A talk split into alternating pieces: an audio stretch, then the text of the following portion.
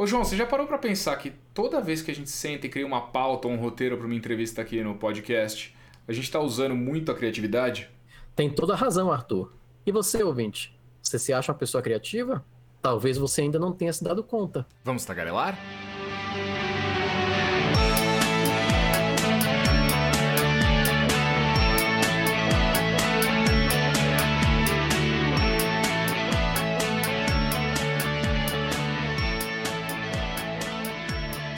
Eu sou João Cortial. Eu sou Arthur Dias. E este é o Tagarelas Podcast. Me diz aí, João, você se considera um ser humano criativo? Olha, Arthur, para ter bolado um podcast sobre comunicação, eu acho que eu me considero sim uma pessoa criativa. Aliás, minha mãe sempre disse que eu era muito criativo quando era pequeno. Criativo ou arteiro, que tem uma diferença aí, vamos com calma. Eu acho que ela falava criativo mesmo, que ela, que ela não me ouça agora e não vá comentar. Ao contrário, não, não, não vai te contradizer. Mas, né? Exato. Mas hoje, meu amigo, tem um convidado bem especial para falar justamente sobre como desenvolver a criatividade aliado com a tecnologia.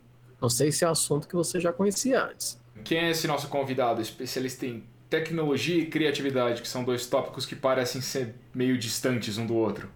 Meio distantes, mas que vamos ver se conectam muito bem.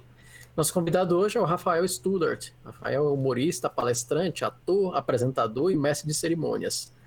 É também doutorando em tecnologia da informação, pesquisador e professor universitário de física, além de um fanático por viagem no tempo e, veja só, até em jogos de tabuleiro. Vocês veem que a cada episódio aqui no Tagarelas o, o, o currículo das pessoas vai aumentando. Daqui a pouco a gente vai ter alguém aqui que a gente vai ficar só o episódio narrando o currículo, porque a gente só tem os convidados qualificados, hein? Muito bom, muito bom. Exato, e que, fique, e que continue assim durante muitos e muitos pois anos. É. E para você que está curtindo aí todos esses convidados incríveis e as informações que a gente tenta trazer para vocês aqui no Tagarelas, quer ser nosso apoiador? A gente tem agora no, disponível no Catarse a plataforma para vocês apoiarem a gente com uma contribuição para o Tagarelas poder crescer, continuar e se desenvolver cada vez mais. Se quiser apoiar a gente, basta entrar em catarse.me barra tagarelas, não esquecendo tagarelas com dois L's, e fazer a sua contribuição para ser um dos nossos apoiadores. Bom, seja muito bem-vindo, Rafael.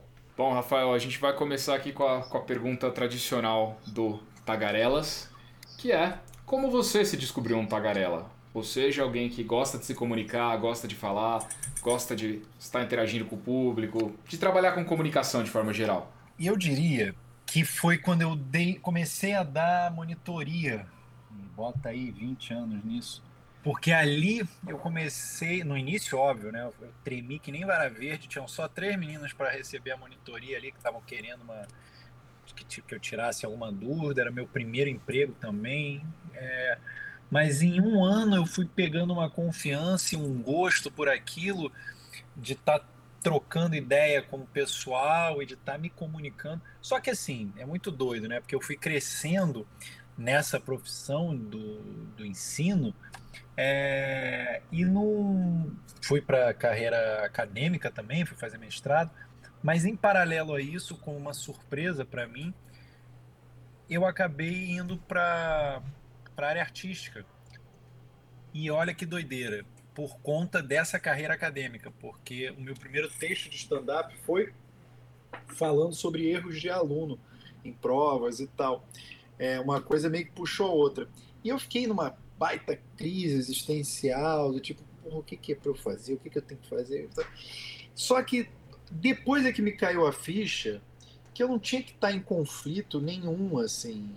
É, a ideia é, cara, eu gosto de me comunicar, é isso. Eu, eu, eu gosto de estar trocando ideia com as pessoas, recebendo, podendo dar se eu tiver o que dar, o que oferecer, mas é isso, eu gosto de me comunicar. Então, mas custou, é uma coisa que só veio com a maturidade, essa percepção. Eu antes achava que eu tinha que escolher algo né? Mas eu realmente não precisava, porque era tudo com uma sobreposição, aí tudo tinha uma sobreposição. Bem curioso. E até você comenta sobre sua experiência com stand-up e posteriormente ela foi evoluindo para TV e também cinema. Sim, sim, exatamente.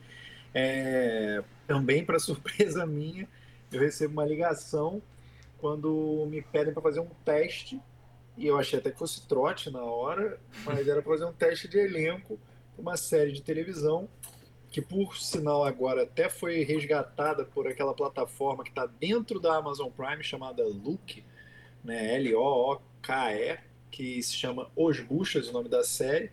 É uma série de 2009, 2010, então talvez algumas coisas estejam um pouco politicamente incorretas, mas era uma outra época. Só que eu me diverti muito, porque todo mundo ali muito ingênuo ainda, né? Eu, eu acho que, claro, tinham duas pessoas mais experientes, que era o Gregório do Vivier e o Silvio Guindani, mas ainda assim todo mundo com uma vibe muito boa, muito positiva.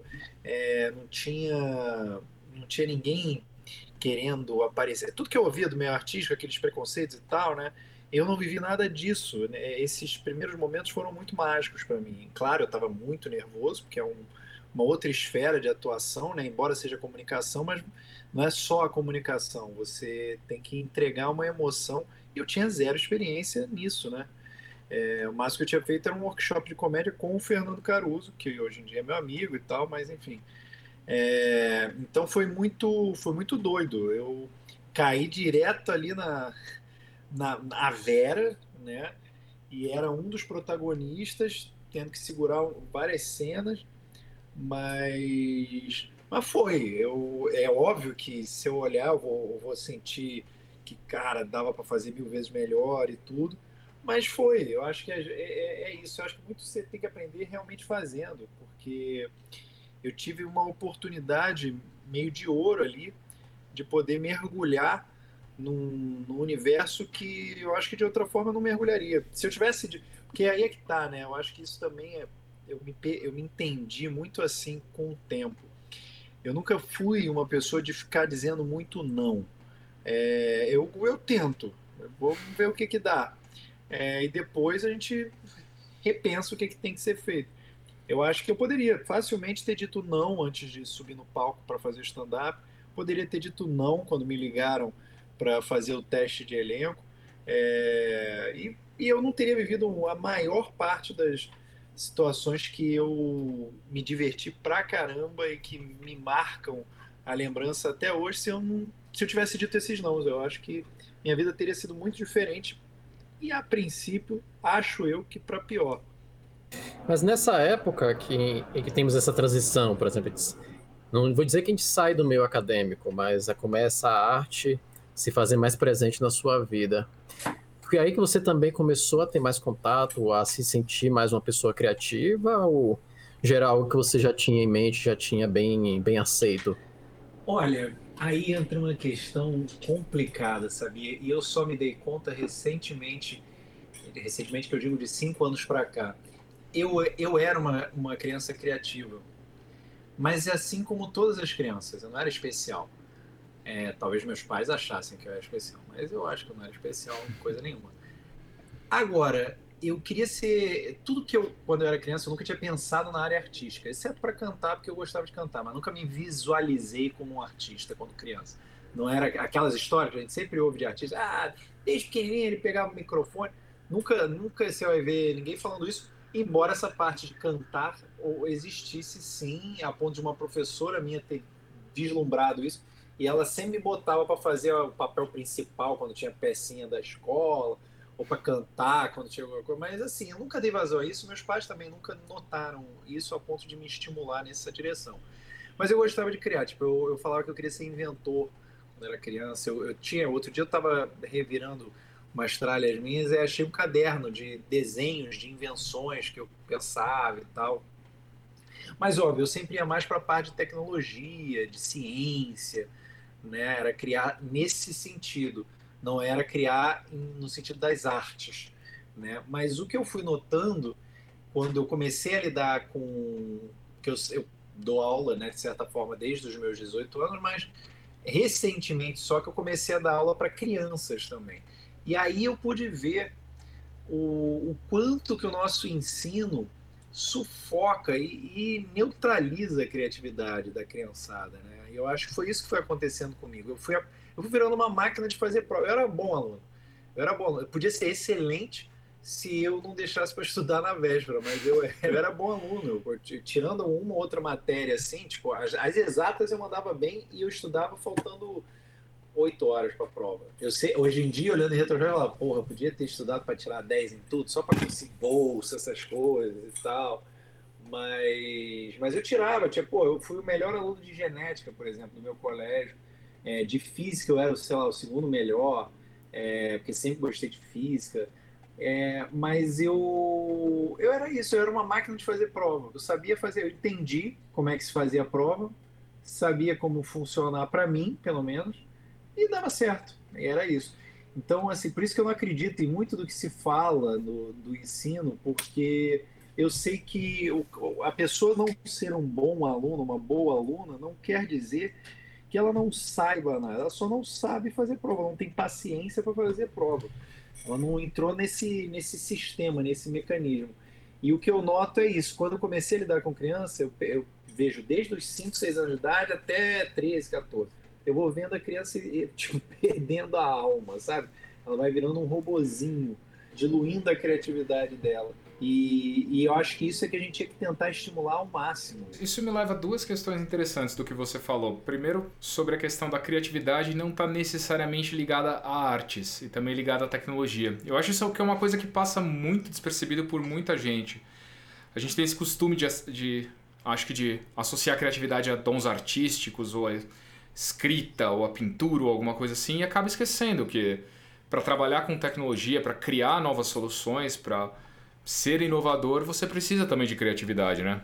Totalmente, totalmente. Eu, eu até entendo essa, essa lógica, Arthur, porque a gente costuma sempre, desde os tempos mais remotos, olha como essa pessoa é criativa e tal, olha esse quadro, olha essa música. Mas o, o criar pode estar em qualquer canto, né? O, uma coisa que falam, por exemplo, dos programadores no, brasileiros e indianos é a criatividade que a gente tem para chegar a soluções. Criar, na verdade, tem a ver com enxergar alternativas onde as pessoas não enxergam muitas vezes, entende? É você olhar sob uma nova perspectiva. Agora mesmo eu estava fazendo um, um, jogo de tipo um escape game uma galera do Google que era uma numa caixa chamado Exit e um dos desafios, ele, ele tinha três cartas e, e era para ver. A, cada carta tinha que dar um número. A princípio era isso. Só que não tinha nada escrito nas cartas. E aí o macete era você dobrar as cartas. Você dobrando hum. elas de uma tal forma, cada carta virava um número. Porque aí não era para você ver ela chapada. Ela ficava em três dimensões, entendeu? Quando você Entendi. dobrava, ela ganhava uma terceira dimensão. Então acho que criar é isso, é você ser capaz de olhar para um problema de uma forma diferente dos demais. Para usar o clichê, aí, o pensar fora da caixa, né? É, é, de certa forma, de certa forma é pensar fora da caixa. Mas para você pensar fora da caixa, muitas vezes você tem que entender muito bem onde é que está a caixa. é, eu acho que isso também é um desafio.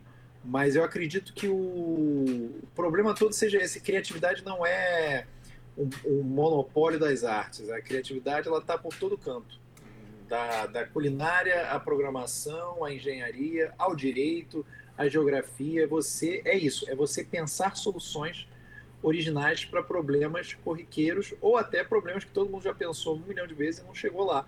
É você conectar pontos que aparentemente ninguém seria capaz de conectar. Gostei muito da definição. Agora, ela é uma habilidade que nós podemos adquirir com o tempo ou não? Ela é algo que eu já nasci com isso tem pessoas que nascem mais, tem outras que nascem menos. Como ela funciona? Então, é, por conta até da minha pesquisa mais recente, que está ligada ao, ao, meu doutorado e tal, e um curso que eu, que eu desenvolvo, é, o que acontece, de acordo com a NASA pelo menos, é que 95% das crianças nascem gênios criativos. Tipo, até os 5, 6 anos de idade são gênios criativos. Essa porcentagem ela é completamente invertida na faixa dos 25 anos. Ou seja, enquanto você tem 95% de pessoas, 97% de pessoas com 5, 6 anos de idade que são verdadeiros gênios criativos, seja, são capazes de pensar de maneiras super originais, é, isso vira papo de 3, 5%, às vezes até menos, para as pessoas com mais de 25 anos de idade. Então, eu acredito que a gente nasce criativo, porque é até uma questão de sobrevivência, né? É, a natureza vai privilegiar os mais criativos, você tem que ser capaz de, de se você não é, se você é muito quadradão, teoricamente, é, no início da vida, você tem mais chance de morrer caso tenha que, né, surge um problema. Quanto mais engenhoso você é para resolver os seus problemas de vida, pela lógica da seleção natural, maiores as chances de você sobreviver. Então, eu acredito que a gente nasce criativo e vai perdendo isso com o tempo, mas não quer dizer que a gente não possa estimular isso de novo. Eu, por exemplo, faço parte de um coletivo de comédia e que a gente fez uma peça baseada num programa de YouTube que era que o, te, o tema principal era trocadilho. E eu, assim, não nunca me considerei um trocadilhista. É, eu sei que tem gente que trabalha com isso como se fosse uma verdadeira arte, porque tem os trocadilhos meia boca e tal, que não tem graça, mas tem muito trocadilho que é perspicaz pra caramba. E eu nunca fui essa pessoa de ficar de trocadilho. O meu humor vai mais na linha do, da argumentação, do sarcasmo às vezes, do, do nonsense. Não era muito do trocadilho. Mas por uma questão de sobrevivência, a gente fazendo turnê pelo Brasil inteiro, toda noite, né? Quinta, sexta, sábado, domingo, né? Muitas vezes, durante um ano inteiro, a gente chegou até a estender para o segundo ano, mas enfim, foi muito tempo tendo que fazer trocadilho no improviso. Tinha uns trocadilhos que vinham nas cartas, mas tinha uns trocadilhos que a gente tinha que fazer no improviso, e eu me forçava a tentar improvisar mesmo com as sugestões da plateia. E aí, cara, uma hora eu comecei a fazer trocadilho. É engraçado até, porque a plateia chegava a rir. Então, para mim, isso é um bom termômetro. E, e, não era riso por pena, né? Era realmente riso de verdade, ali, genuíno. Então, assim, o que eu, a minha conclusão sempre foi de que esse papo de, da inspiração pode acontecer, realmente acontece, mas é um em um milhão e ela vem muito, a inspiração vem muito mais quando você está focado em criar, entendeu? Eu, eu me forcei durante muito, desde 2014, assim, eu tinha um hábito de pegar 15 minutinhos do dia, olhar para uma folha em branco e tentar escrever alguma coisa. Aí já foi poesia, já foi música, já foi um livro. Eu escrevi um livro inteiro. É, nunca publiquei, mas fui lá para como exercício de escrita. E é isso, você às vezes não vai sair nada. Às vezes você vai ficar 15 minutos olhando para a folha em branco. Eu, eu, é porque no meu caso eu botava 15 minutos como meta, mas tem gente que bota uma hora, enfim. Eu botar 15 minutos por dia, eu quero olhar para a folha em branco até bater alguma coisa. Às vezes não sai nada, às vezes sai numa tacada só. Às vezes sai um texto, você fica até mais que 15 minutos. Então, assim, você tem que se forçar, entendeu? Você força a barra até a barra envergar. Não adianta você achar que vai vir uma música inspiradora, um, um negócio, a epifania que vai te abençoar e você vai começar a criar que nem um louco que isso é, é normalmente coisa de... Tudo bem que tem certos momentos que o que acontece, a música inspiradora, acontece situações na vida que parece que nos inspira. Eu, eu confesso, também já, já fui descrever um pouco e esses momentos também me trouxeram, mas eu gostei desse exercício de tentar se forçar por um determinado tempo a escrever, criar alguma coisa. É um, é um exercício interessante é quase como exercitar um músculo, né? Você não pode deixar ali atrofiar, não pode deixar de levar adiante e esperar que tenha um resultado milagroso, né? Totalmente. Pensa no seguinte, eu hoje em dia eu não acredito em intuição. Eu digo no sentido mágico da palavra, né? A intuição existe, faz todo sentido. E o que, que ela é? A gente tem a nossa mente consciente e a nossa mente inconsciente. A mente consciente está ali vendo tudo, é, é, absorvendo tudo em tempo real, mas enquanto isso, quando você termina de absorver em tempo real, ela vai para as gavetas do inconsciente e está trabalhando. Mesmo você dormindo ou pensando em outras coisas, está trabalhando. Imagina um bombeiro, esse exemplo eu li muito tempo atrás, isso me marcou. Imagina um bombeiro, 20 anos de profissão. Ele entra num, num lugar, num prédio em chamas, não dá nem 10 segundos, ele fala, galera, vamos sair daqui porque vai desabar. E desaba você pergunta para ele como é que você soube que ia desabar. Ele não sabe te dizer. Ele sentiu. Porque ele é mágico, porque ele é um abençoado por Deus. Não, intuição. Mas o que é intuição? É porque pensa o background, pensa o inconsciente da mente desse bombeiro que tem 20 anos de profissão, o quanto de informação que ele absorveu ali que ele tem retida na cabeça dele e o instinto dele foi capaz de perceber sinais que o consciente não conseguiu perceber. O inconsciente bateu com outras referências do passado e falou: Cara, olha, por que você viveu isso no dia X, Y, Z? Isso aqui que você está vendo agora tem muita chance de ser a mesma coisa. Então, foge. Aí só deu o alerta e ele fugiu. Então, assim, é, quanto mais a gente vive, quanto mais a gente se expõe, quanto mais a gente treina, seja lá o que for, a gente vai ficando melhor naquilo, a gente vai tendo instintos. Por exemplo, eu fiz stand-up durante muito tempo é, de maneira mais ativa. Hoje em dia, eu, te, eu até tinha vontade de retornar, mas é isso, você precisa se forçar a escrever. No início, você fica assim, é, é um verdadeiro laboratório, saber, pô, vou escrever essa piada, vou levar para o palco, será que a galera vai rir, será que não vai rir? No início, é isso, é um laboratório de dia após dia. Com o tempo, você já vai entendendo que na sua embocadura, no seu jeito de falar, aquela piada, você já, já às vezes não, mas muitas vezes você já antevê é, se vai ser engraçado ou não. Você já consegue ter esse, esse instinto, é, porque você já vai pegando o repertório.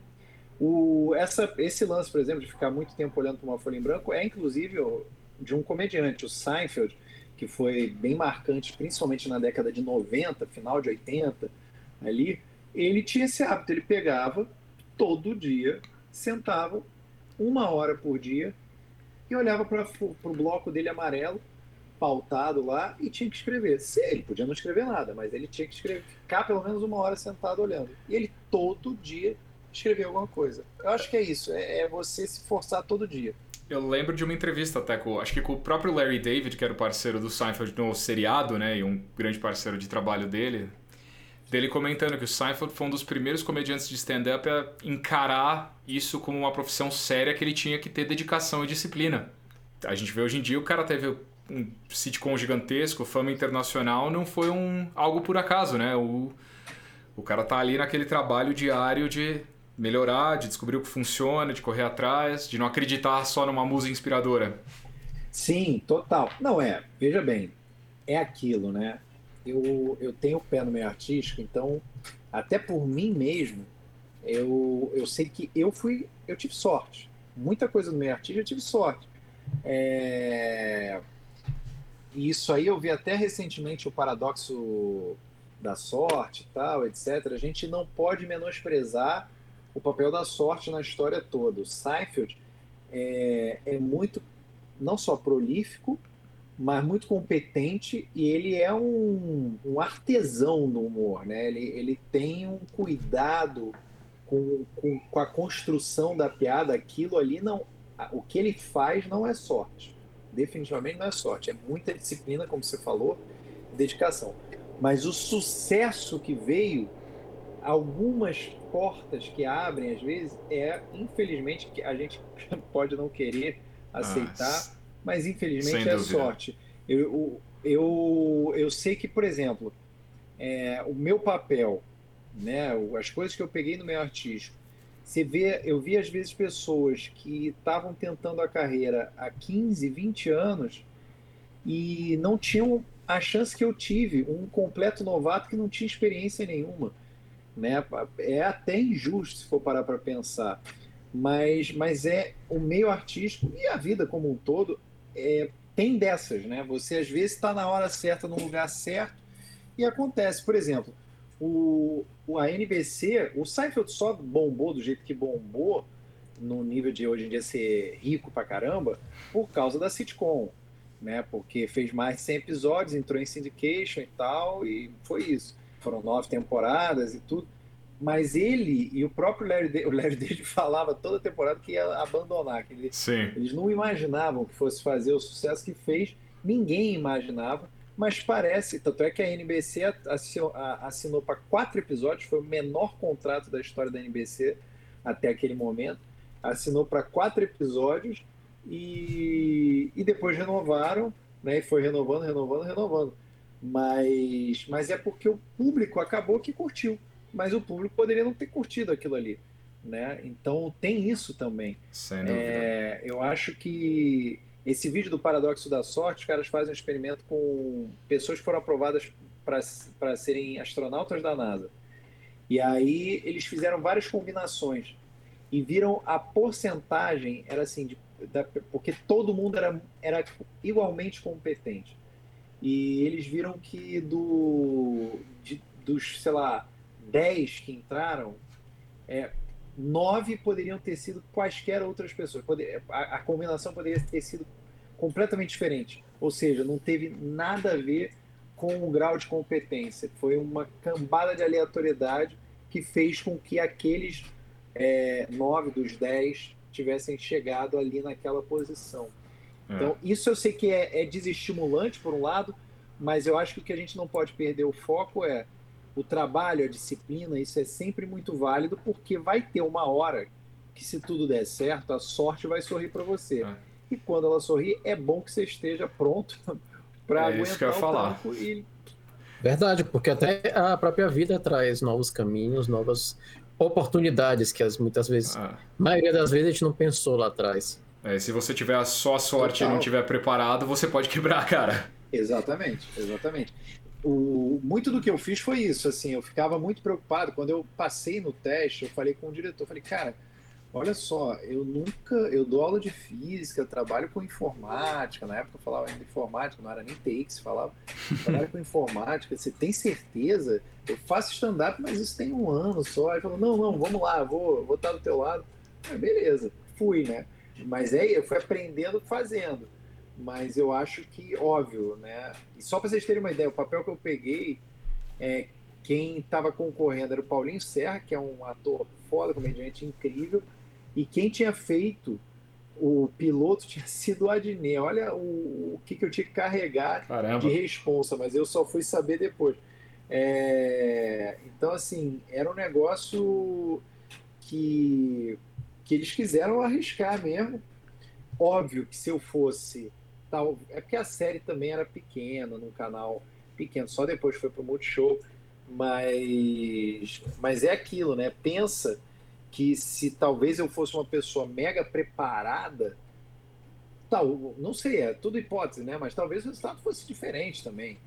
É porque ali para mim foi o estágio, mas para um, um, ator mega preparado, um comediante mega preparado para aquela oportunidade, talvez fosse o papel da carreira dele, da vida dele, entendeu? Verdade. Eu que, Rafael, eu queria voltar um, ao ponto sobre desenvolver a criatividade, sobre exercitar a criatividade. O que nós falamos que 95% das pessoas nascem com um nível de criatividade muito bem acentuado e essa proporção vai diminuindo com o tempo. Imagino também que o estímulo, a, o exercitar a criatividade também vai ser muito distinto de uma criança para um adulto. Sim, o, o tipo de, de criatividade, né, na verdade, a criatividade você tem múltiplas criatividades, é, múltiplas inteligências e tal. A lógica de criatividade é uma, né? O, mas a maneira de você estimular realmente é diferente. Né? Para uma criança, você apela facilmente para algo leve, lúdico, e a criança se conecta com você. Né? Uma da, eu estou até fazendo um curso agora que eu devo lançar daqui umas semanas, mas enfim, é, que a gente desenvolve atividades que a gente chama de desplugadas, que são aquelas sem um dispositivo tecnológico. E são atividades que vão desde montar um quebra-cabeça até um jogo de sete erros, etc. Você é, ser capaz de entender, enxergar o, caminhos para resolver o, um, um, determinado problema é, de uma maneira que as pessoas não estão acostumadas é sempre muito válido. E, e no meu caso em particular, né, no caso desse curso e do projeto que eu estou fazendo, eu tento chegar nesse caminho é, justamente com uma, o que a gente chama de pensamento computacional. É uma forma de resolver problemas né, criativa, claro, mas com a lógica do computador, com a lógica computacional. Então, o, olha que doideira. Tem um amigo meu que fez engenharia de produção na UFRJ Mas quando estava para terminar, eu acho que ele largou. Eu acho que ele nunca chegou a voltar para concluir. E foi fazer uma. Ele tem uma empresa, hoje em dia está lá em São Paulo, que cria. Ele chama de fábrica de encantamento, né? Porque ele tem soluções criativas para engajar os clientes com a empresa. Normalmente é assim, os funcionários com a empresa e tal. E são, pô, eu adoro participar dos projetos que ele chama e tal. Ele é muito competente, muito bom. E ele também é artista, ele gosta de, de produzir arte, seja através da culinária, seja através dos quadros dele. E olha como é que ele faz o quadro. Ele faz de uma maneira computacional. Ele nem sabia disso, mas ele faz. Ele pega o quadro, a, ele desenha primeiro no computador, aí divide esse no computador em vários quadrados. Aí ele pega o canvas, a tela dele, física, né? Divide a tela nesses quadrados também e vai pintando quadrado por quadrado, que é um negócio que o Cobra faz. Eu acho que, é, eu acho que o Cobra faz isso, né? E, e, e você nota que essa maneira, e veja bem, são pessoas adultas, né, que estão criando essa maneira de você resolver esse problema que seria gigantesco. Imagina, você está pegando o Cobra, por exemplo, vai pintar o, um, um mural, né, um, a lateral de um prédio, é um negócio é, gigantesco, é um negócio imenso. E ele divide em problemas menores. Ele divide em problemas menores. Ele faz, segmenta aquilo ali e pinta pedaço por pedaço. Assim como esse meu amigo, e assim como a gente pode estimular desde pequeno nas crianças. Mas, óbvio, a maneira de acessar essa criatividade na criança é por um outro caminho. Né? O, acho que o, porque meu, minha especialização é mais para criança. Mas o que eu noto é que para os adultos, para as pessoas mais velhas, você não precisa, teoricamente, tá? Como eu disse, porque não é minha área de especialização, para as pessoas mais velhas, você não precisa de tantos rodeios. Você pode estimular indo mais ao ponto. Para as crianças, você faz um teatrinho, você brinca mais, você você acessa de uma maneira mais lúdica, mais leve. Mas eu acho que também nada impediria de você fazer algo parecido, equivalente com os adultos. Há de se testar, como eu disse, não é a minha praia o, o pessoal mais velho, então não sei exatamente se existem estratégias mais focadas é, para esse público. Uma outra coisa que eu pesquei aqui no que você falou, você falou uma palavra que me interessa muito em relação à criatividade. Você falou em repertório, né? Quando você estava falando de testar o stand-up e tal. Isso é uma opinião pessoal minha, queria saber se você concorda, mas eu acho que o, a questão de você criar um bom repertório, seja no que for, é essencial para você ter criatividade e para você ter a intuição que você estava falando. Eu vou usar um exemplo meu. Eu sou intérprete de conferências, trabalho com interpretação simultânea. E chega um ponto que é, funciona que nem você falou a questão de intuição. Eu tenho um repertório grande já de eventos, de diferentes tipos de medicina tal. Eu sei certas coisas que os palestrantes vão falar antes de, deles começarem a falar. Eu já consigo ligar esses pontos antes mesmo da coisa começar. Você diria que com a criatividade também, conforme você desenvolve repertório, você tem mais pontos que você consegue conectar, mais relações que você consegue enxergar mais formas de ver, uma visão mais ampla? Total, total. É, mais uma vez, é, é prática, né? Eu, Isso. Vocês são amantes da comunicação também. Eu lembro quando eu resolvi abolir a palavra coisa do meu vocabulário, que era uma muleta absurda. Eu resolvi porque eu comecei a observar nos outros e achei feio eu lembro quando eu tinha 10 anos, eu achava maravilhoso. Eu falava, olha só, gente, eu, eu lembro bem disso. Tinha 10 anos, eu falava, eu achei uma palavra que é substantivo, verbo, adjetivo, ela é tudo. Aí eu tentava até brincar de falar uma frase inteira com a palavra coisa. Tipo, vou coisar, coisa coisada.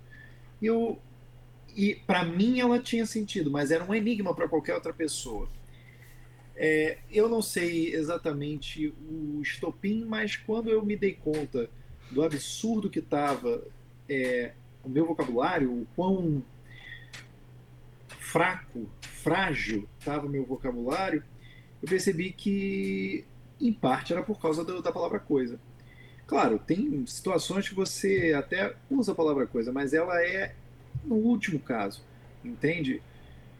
E aí eu percebi que dava para você substituir o tempo todo a palavra coisa por outra palavra.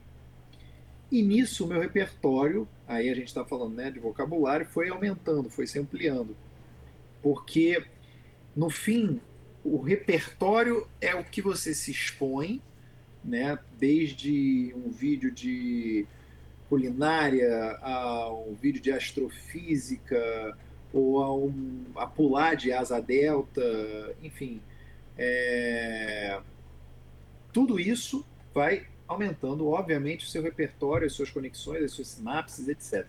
Mas, ao mesmo tempo, com, quanto mais você faz e quanto mais frequente você faz isso, mais fica na superfície do seu consciente. Vai estar no seu inconsciente também, mas vai ser mais fácil se estiver na superfície você pescar aquilo. Então, tanto no vocabulário fica muito mais fácil, porque se, a, antigamente as palavras ficavam submersas no meu inconsciente para eu resgatar elas, eu ficava ali tipo, o que, é mesmo? Quando você vai falando, elas estão ali, de fácil, é, é rápido, o acesso é fácil. Então, isso serve também para referências, para ideias, para pontos que você quer conectar. Claro, como você falou, como eu comentei o lance do bombeiro e tal, no nível inconsciente, é óbvio, ela vai estar tá submersa e tal. Mas se você está tendo uma reunião de brainstorm, se você está querendo fazer conexões rápidas, é bom que aquilo esteja o tempo todo na sua cabeça. E aí, indo até para a questão da comédia, os improvisadores, os bons improvisadores, pensa só, eles têm que ter ideias de bate-pronto rapidamente, porque na comédia, timing é tudo. Então, no improviso, isso é você, você pula de paraquedas. Acho que foi a Tina Fey que falou isso você, o, o, improviso é pular de paraquedas e você quando puxa a cordinha pode vir um puta paraquedas ou um conjunto de panelas da Tramontina. Você nunca sabe o que, que vai sair dali. você pode se estatelar no chão ou não, mas você quando pula é isso. Você está esperando a hora. Aí você puxa a corda. Se vier o conjunto de panelas, você vai ter que amargar a queda até se estatelar. É terrível. Mas é isso, você tem que segurar. Mas às vezes vem o paraquedas. Mas com, como é que vem o paraquedas com mais frequência? Com o repertório. Todo bom comediante de improviso, principalmente, ele tem um repertório vasto. Ele, ele, ele tem que saber de futebol, ele tem que saber de tecnologia, ele tem que saber, pelo menos superficialmente. Ele não precisa saber de maneira aprofundada, mas ele tem que saber o mínimo necessário para ele ser capaz de fazer essas conexões rápido ali, no, no laço, saca? Então é isso. O, e, e, como você disse, quanto mais você está numa profissão, é, mais rápida a, a, conexão vem. Então o improvisador também, ele vai ter. Porque mesmo no improviso tem coisas que você já fez tantas vezes que você parece que está improvisando, mas você só está resgatando ideias que você já usou. Eu sei que você trouxe o improviso, até nossos ouvintes que não conhecem, nós temos inclusive um episódio gravado justamente sobre falar de improviso. E é com uma pessoa que eu sempre, me, até hoje ela me surpreende, porque mesmo sendo às vezes uma pergunta, situação de improviso, o cara já está dois passos adiante, consegue. Ele já parece que já mentalizou a pergunta muito antes de você ter feito a pergunta. É o que você falou muito, a experiência te traz essa naturalidade, te traz esse raciocínio de antecipar as coisas, de você já dizer, cara, falou duas, três palavras, já sei o que vem depois. E aí seguir com aquilo.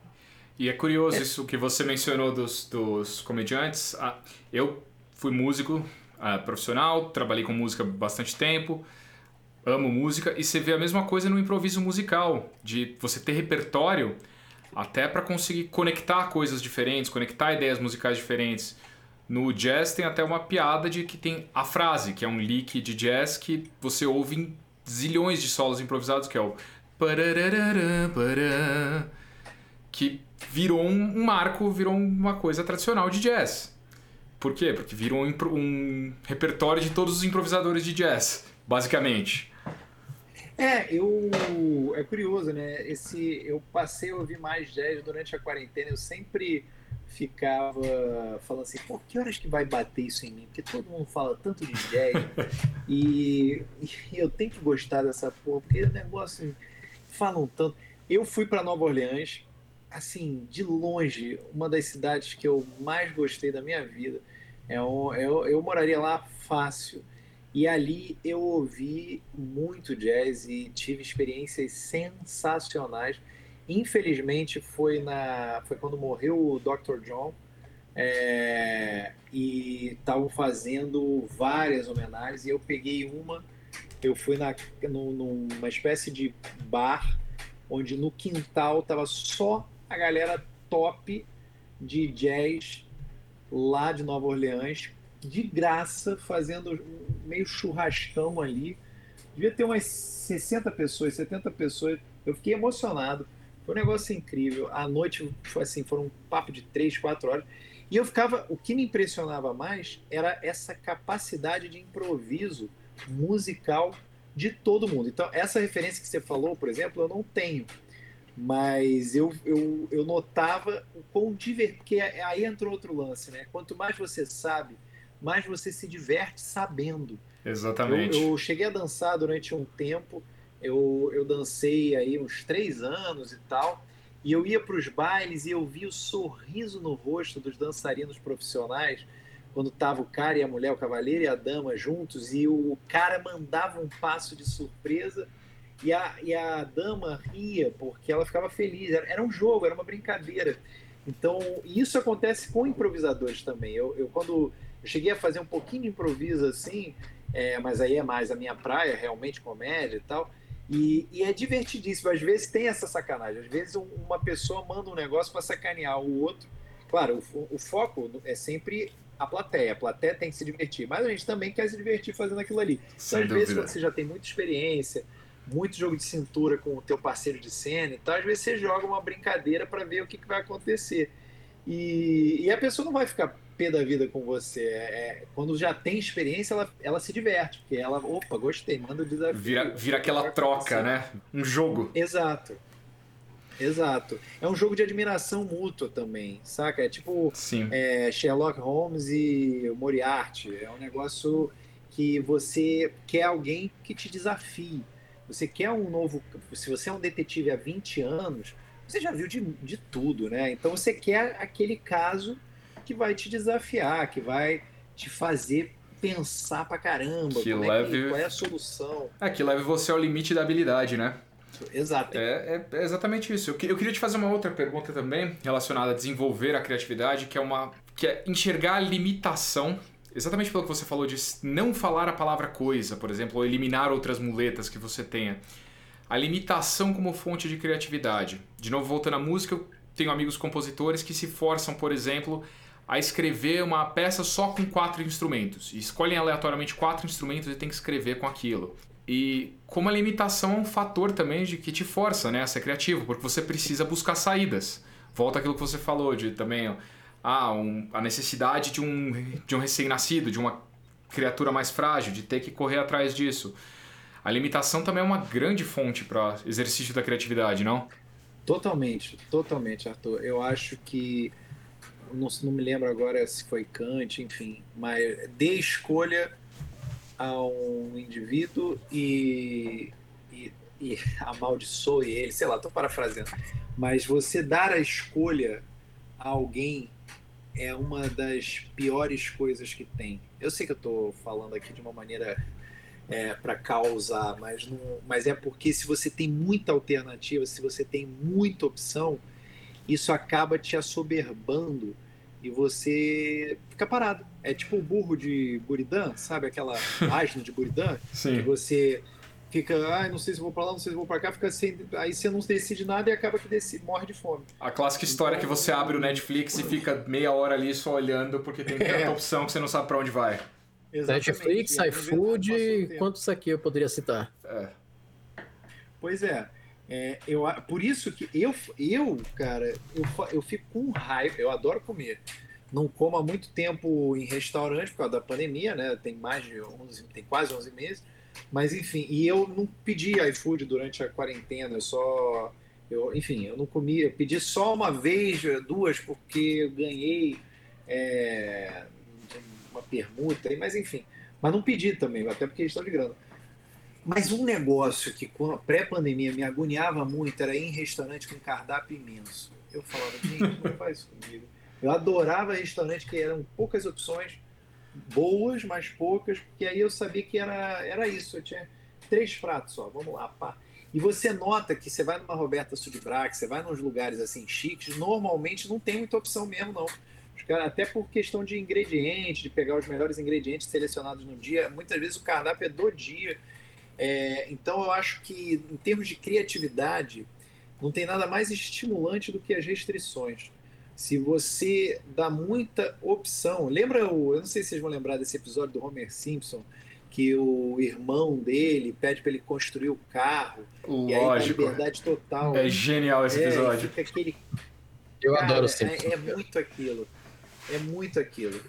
O carro fica uma porcaria, mas é isso, porque o cara botou, tipo, deu todas as opções possíveis e não é, não é sobre a, a liberdade. As pessoas confundem muitas vezes é, liberdade plena, né? E aí eu não estou falando no sentido é, liberal da palavra, eu estou dizendo no sentido criativo. Você dá liberdade plena, muitas vezes, é você aprisionar a pessoa, porque ela enlouquece, ela simplesmente enlouquece. Se, ah, pega agora a Mulher Maravilha, olha só, quer um exemplo melhor do que esse? Eu sempre bati na tecla de que o problema da DC no cinema era a Warner. E eu mordi minha língua, porque a Pat Jenkins, que foi a diretora do primeiro Mulher Maravilha, que é excelente, é um bom filme, é, funciona direitinho. O finalzinho podia ser melhor, mas enfim, é show de bola. Acho que talvez tenha sido o melhor filme da DC, tirando o Coringa, assim, ou um outro Batman, mas sem dúvida foi show de bola. Aí vem esse Mulher Maravilha 1984, uma catástrofe. E foi dirigido e, e roteirizado pela mesma pessoa. É, não sei se a Pat Jenkins roteirizou 100% ou só teve o dedo dela em algumas partes, mas enfim, ela, ela teve liberdade total, diferente do primeiro filme. E foi uma porcaria esse segundo. Aí, sabe-se lá por quê, né? Mas talvez tenha sido isso. Talvez se ela tivesse a Warner na nuca dela ali, ou se talvez ela tivesse botado alguma restrição criativa, orçamentária, seja lá o que for. Por que, que falam que o pessoal de computação, né, de TI do Brasil, é tão criativo? Porque a gente tem muito menos grana aqui.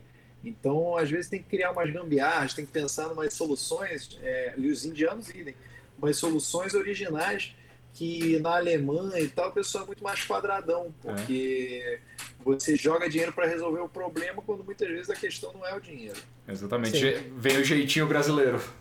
Que é sempre colocado que Exato. nós somos um país muito criativos.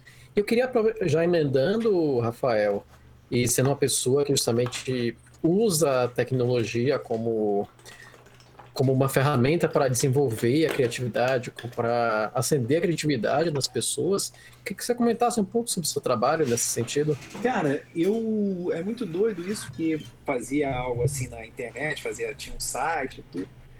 Fui para um estágio em TI e não gostei. No estágio eu não curti. Tinha feito iniciação científica na faculdade, então, beleza, mas no estágio eu não gostei. Aí fiz vários outros estágios e estava meio incomodado.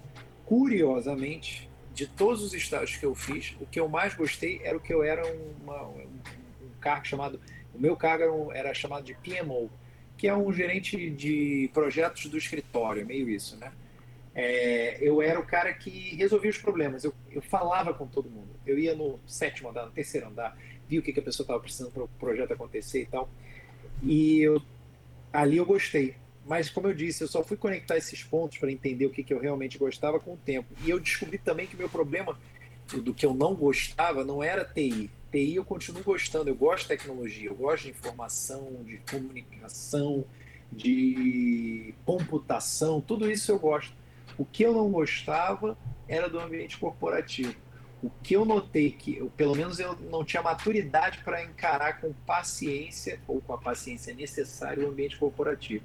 Eu não tinha, cara, eu gosto de comédia, então eu detestava aquelas piadinhas sem graça de escritório. E eu digo isso sem nenhuma soberba, era só porque eu ficava constrangido pelas pessoas E me incomodava, porque muitas vezes era uma piadinha para disfarçar uma alfinetada, uma passiva agressividade. Não era uma, não era nem aquela piadinha que, pô, coitada da pessoa, não, não, não tem o time, não é engraçado, não é, não era só por isso. Era porque muitas vezes tinha uma maldade embutida naquela piadinha. E isso me incomodava. Mas eu era só um estagiário, só que eu ficava pensando, cara, eu tava para ser efetivado, porra, não sei se eu quero isso. É, mas eu só entendi que meu problema era com o ambiente corporativo depois. Antes eu achava que meu problema era com TI. E aí eu dei vazão para TI no mestrado.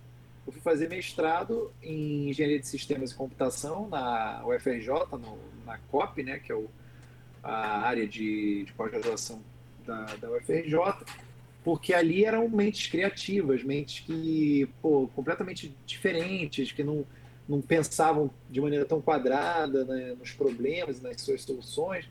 E foi, foi rolando. Claro que é um estresse absurdo, né? Porque você é, é você com você mesmo. E, mas terminei, fiz o mestrado, fiquei um tempo é, longe do meio acadêmico, embora eu tenha continuado na UFRJ, mas eu falei assim, não, vou segurar a onda aqui. Voltei em 2016 para o meu doutorado e falei, cara, vou desenvolver uma metodologia de ensino para pensamento computacional, que era uma coisa que tinha surgido a primeira vez, esse, esse termo, em 2006, tinha 10 anos na época.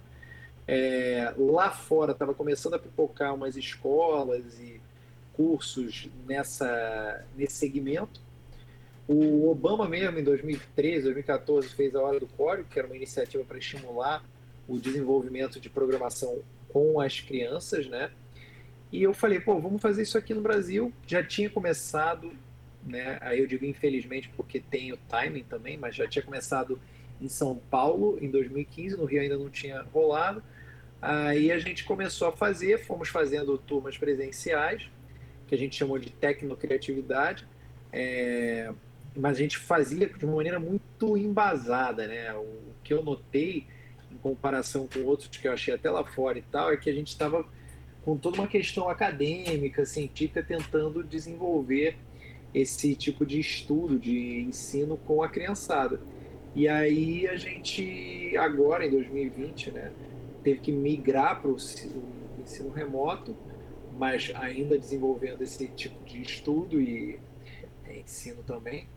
E agora a gente formalizou um curso mesmo fechado de cinco semanas com atividades é, ao vivo, remotamente, né, e atividades pré-gravadas para desenvolver na criançada esse tipo de conhecimento. Só que o que eu quero fazer já é, eu já estou pensando aqui no, no parte 2, porque a gente fez o, o, primeiro passo com esse curso, que são é, cerca de 30 vídeos, 5 encontros ao vivo, e depois vai ter um novo passo que aí já é mais conectado ainda, mais plugado, que esse primeiro é, é desplugado com uma atividade só que, que costura todo o curso plugada, é, mas depois eu quero fazer mais atividades plugadas também. Mas eu foco muito no desplugado, pra, principalmente que eu penso na, na, na galera de baixa renda, ou, e também porque não é porque é computação que precisa ter computador, entende? Computador é, digital, eletrônico, não, não precisa disso. Então a gente pode estimular esse tipo de raciocínio, de criatividade, mesmo sem qualquer aparato tecnológico.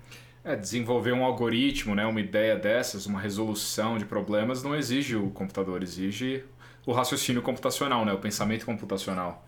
Total, total. Tanto é que a Ada Lovelace, é, que é a, a rainha né, do, do algoritmo, foi a, a, que desenvolveu a lógica de algoritmo, na época não tinha computador, né, não tinha nada disso. Ela foi ali, era uma matemática que chegou nesse, nesse raciocínio. Muito bom. Rafa, então você comentou aí desses projetos. Tem também o seu canal do YouTube para quem quiser conhecer, né? Que você fala sobre outros tópicos, né? Sobre jogos de tabuleiro, certo? Certo. É, eu quando comecei o canal, eu queria falar um pouco sobre diversos assuntos. Gosto muito. É, falei, inclusive, sobre falácias argumentativas, é, discussões de ideias e tal mas aos poucos isso foi perdendo espaço e o que foi tomando conta do meu canal, sem querer, foi acontecendo organicamente, foi a parte de jogos de tabuleiro, que é uma paixão que eu tenho. É, gosto muito de jogar. Nessa pandemia, acabou que eu joguei muito com meu pai, principalmente, que era uma pessoa que nunca tinha jogado nada, e aí começou a jogar direto. Ele já está pegando jogos bem caixa grossa. Não, você está me ajudando a descobrir vários jogos que eu não conhecia. E, gente, eu tava precisando justamente de, de algo disso. Obrigadíssimo, eu agradeço mesmo. Nada, pô, fico feliz de estar podendo ajudar. Eu adoro poder indicar bons jogos para as pessoas é, que estão querendo se encaminhar por essa, por essa vertente aí. Porque tem, cara, tem, tem jogo para todo mundo. E eu, e eu acho que isso ajuda a conectar muitas pessoas, ainda mais nesse, nesse mundo que a gente está vivendo, cada vez mais é, alheio né, ao, ao nosso entorno, as pessoas mergulham no celular e tal, esquecem da vida.